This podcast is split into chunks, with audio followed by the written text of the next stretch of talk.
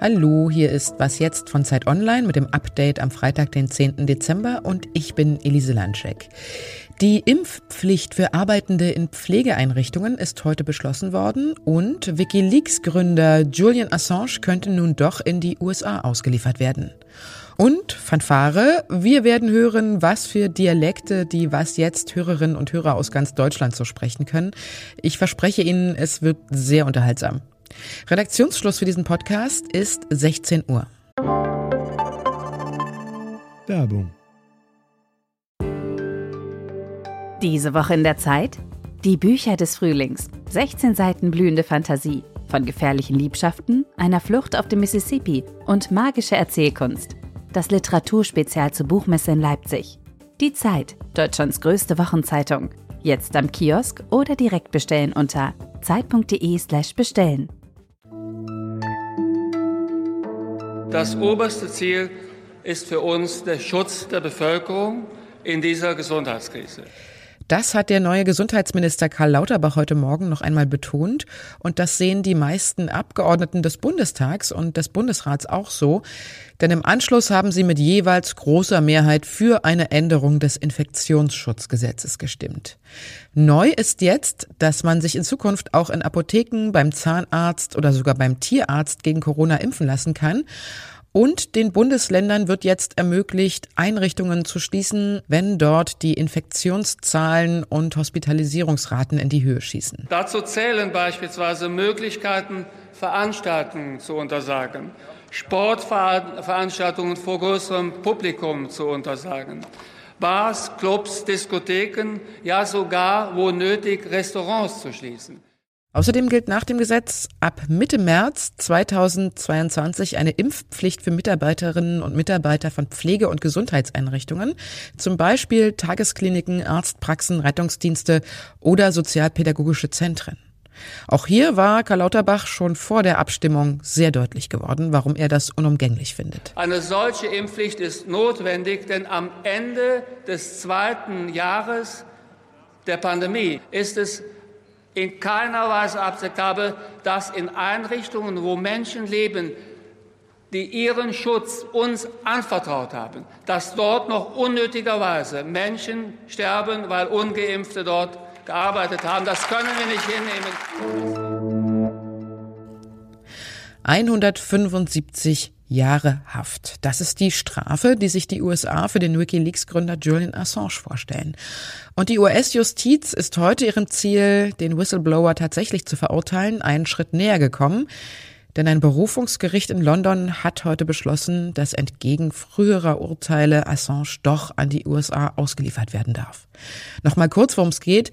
Die US-Justiz sagt, Assange ist ein Spion und soll geheimes Material von US-Militäreinsätzen gestohlen und damit das Leben von US-Informanten in Gefahr gebracht haben. Seine Unterstützer dagegen sehen das anders. Sie sagen, Assange ist ein investigativer Journalist, der Kriegsverbrechen ans Licht gebracht hat. Jetzt sitzt Assange schon mehr als zwei Jahre im Londoner Hochsicherheitsgefängnis Belmarsh und seine Angehörigen beschreiben seinen physischen und psychischen Gesundheitszustand seit Monaten als sehr schlecht, weswegen er bislang eben auch noch nicht ausgeliefert werden durfte. Aber die US-Anwälte haben nun vor Gericht der britischen Justiz vorgeworfen, sich bei ihrer Einschätzung des Gesundheitszustands auf fehlerhafte Gutachten verlassen zu haben. Assanges Verteidiger hingegen kam mit Enthüllungen in den Gerichtssaal, wonach der US-Auslandsgeheimdienst CIA Anschlagspläne auf Assange geschmiedet habe, während seiner Zeit in der ecuadorianischen Botschaft in London.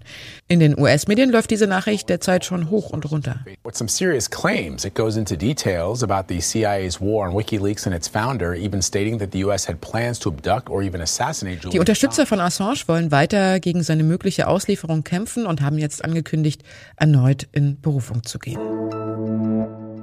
Sie haben es ja vielleicht heute Morgen schon in unseren Nachrichten gehört. Olaf Scholz ist heute nach Paris gereist und die neue deutsche Außenministerin Annalena Baerbock nach Polen. Bei Scholz lief alles ganz wunderbar. Frankreich und Deutschland wollen die enge und freundschaftliche Zusammenarbeit fortsetzen. Scholz hat betont, es sei wichtig, dass Deutschland und Frankreich in der Außenpolitik gleichgerichtet arbeiten. Themen der Gespräche waren dann in aller Kürze die Spannungen zwischen Russland und der Ukraine und die Migration über Belarus. Auch die Beziehungen zu China wurden kurz angerissen. Dann war allerdings Scholz schon wieder weg. Er reiste dann von Paris direkt nach Brüssel weiter zu seinem Antrittsbesuch bei den Spitzen der EU und der NATO. Bei Annalena Baerbock ging es etwas angespannter zu. Sie hat die polnische Regierung bei ihrem Antrittsbesuch in Warschau dazu aufgefordert, in der Region an der Grenze zu Belarus humanitäre Hilfe für Migranten zuzulassen. Aber natürlich stehe Deutschland an der Seite Polens. Angesichts des Erpressungsmanövers des belarussischen Machthabers Lukaschenka sagte Baerbock, nachdem sie ihren polnischen Kollegen, den Außenminister Zbigniew Rau, getroffen hatte. Der unterstrich seinerseits erneut die Forderung von Polen an Deutschland nach Wiedergutmachung für die Schäden des Zweiten Weltkriegs. Das betreffe etwa eine Entschädigung für zerstörte polnische Kulturdenkmäler, Kunstwerke, Archive und Bibliotheken. Was noch? Sie sind wirklich ganz, ganz großartig, liebe Hörerinnen und Hörer. Ich hatte Sie in dieser Woche dazu aufgerufen, mal einen Satz in dem Dialekt Ihrer Heimatregion aufzunehmen und uns zu schicken. Und ganz viele von Ihnen haben das auch gemacht. Es war eine wirklich große Freude und auch sehr lustig, Ihre ganzen Nachrichten mal durchzuhören.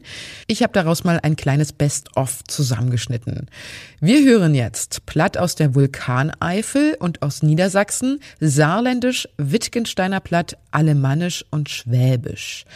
Also sehr viel aus dem Süden, Westen und Norden Deutschlands.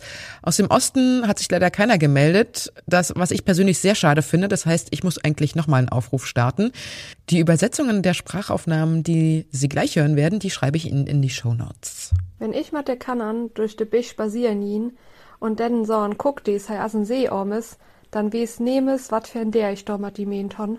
Wenn man wie Sellemolz in Sabrik auf der schnersende Dieter die Date vor wieder da war, die Schaffschuhversteckler am Buffet nur Fuppes schwätz, ich neuer am Knaus auf de Trott war in schlauende Juppeleie los, wissen wir, dass der Orm zwar Chlor war, jetzt aber Zappe ist und Mamoy grad zuletzt um die Flemmen wäre. Ist da da Dieter da?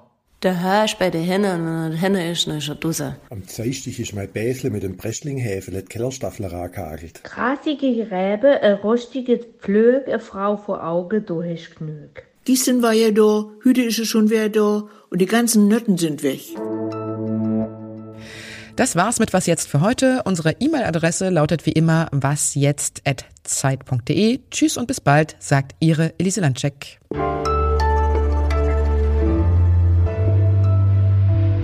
Munch Marschmost. Heißt übersetzt, magst du Apfelmost? Und das wird in meinen Berliner Sprachschatz übergehen. Es klingt einfach zu schön, fast genauso schön wie, ey, magst du Apfelsaft?